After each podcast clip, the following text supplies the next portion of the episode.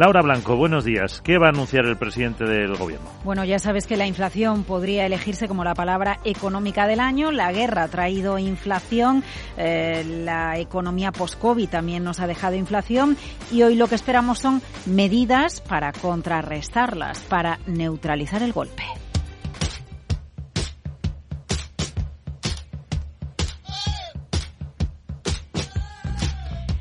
Llega el tercer paquete de Sánchez. Este martes el Consejo de Ministros aprueba el tercer paquete de medidas para paliar, contrarrestar las consecuencias provocadas por la guerra en Ucrania, principalmente para paliar la inflación. Eso sí, tenemos más claro lo que no sigue que lo que sigue. Previsiblemente el Gobierno va a eliminar la bonificación de 20 céntimos a los carburantes. Primero, porque el precio del petróleo y la gasolina han bajado de manera sustancial. Segundo, porque afecta igualmente a rentas altas y bajas. Y cada vez son más voces las que piden que las medidas de los gobiernos estén centradas en paliar el impacto de la guerra, pero en las rentas vulnerables. La bonificación a los carburantes ha tenido un impacto de unos 4.500 millones de euros en las arcas públicas. Se cree que el Gobierno podría mantener esta bonificación, pero solo para transportistas.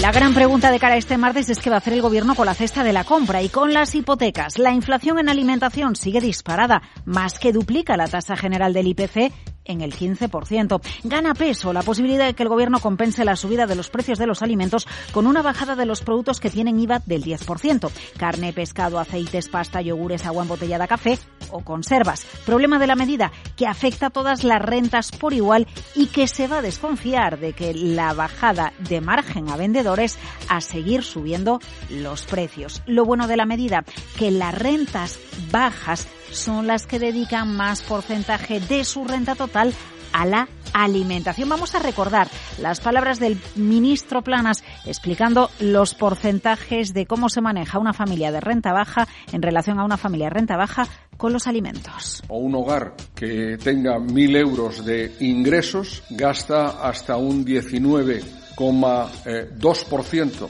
de sus ingresos en alimentación. En cambio, los hogares que disponen de más de 5.000 euros, por ejemplo, que es el otro extremo, no gastan más allá de un 11-12%. ¿Habrá cheque para comida? Es la otra gran pregunta. 200, 500 euros para rentas vulnerables son dos de las cifras más comentadas. De momento parece descartado un impuesto del 33% a los beneficios de las grandes superficies de alimentación aunque nunca se sabe. Igual de comentado y la gran incógnita tiene que ver con hipotecas y alquileres. Los socios de gobierno, Podemos, quieren limitar la actualización de la cuota hipotecaria al Euribor que teníamos este verano, ya que permite más beneficio para la banca, pero resulta más asumible para los hipotecados. El otro escollo son los alquileres, topado al 2% la actualización. Pero ¿qué pasa si toca renovar el contrato de la hipoteca y el 2% no aplica? Un casero puede cambiar la renta que compra los socios de Podemos quiere que también se limite esta posibilidad.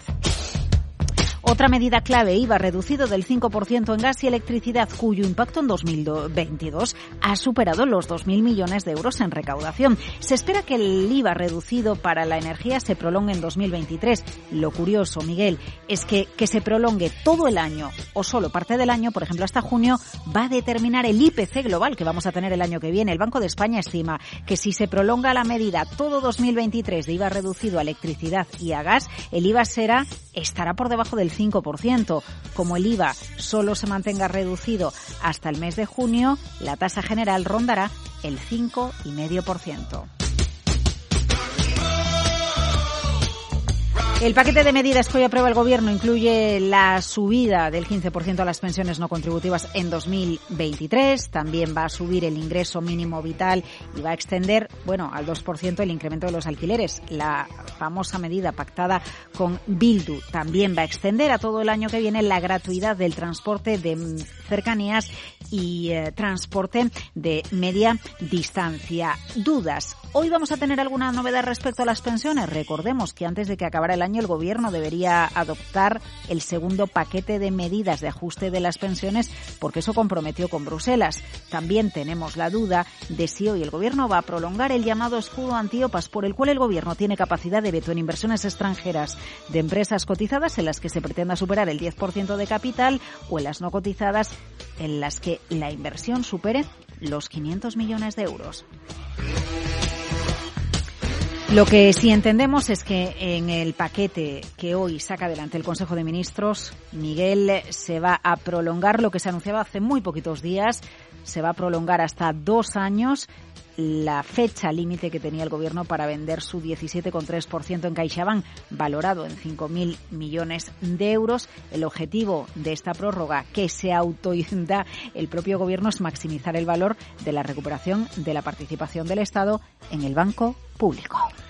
Pues eh, gracias Laura. Sí parece que hasta 2025 al menos seguirán en el accionariado de eh, CaixaBank. Pues llegamos así, a enseguidita a las siete y media de la mañana, a las seis y media en Canarias y de pensiones, eh, que es lo que comentaba Laura que no se va a aprobar, será nuestra entrevista capital a partir de las ocho y diez de la mañana con el profesor Enrique Devesa, doctor en Ciencias Económicas de la Universidad de Luego lo comentaremos en, tertulia con Rafael Ramiro, con Julián Salcedo y con Hermenegildo Altozano.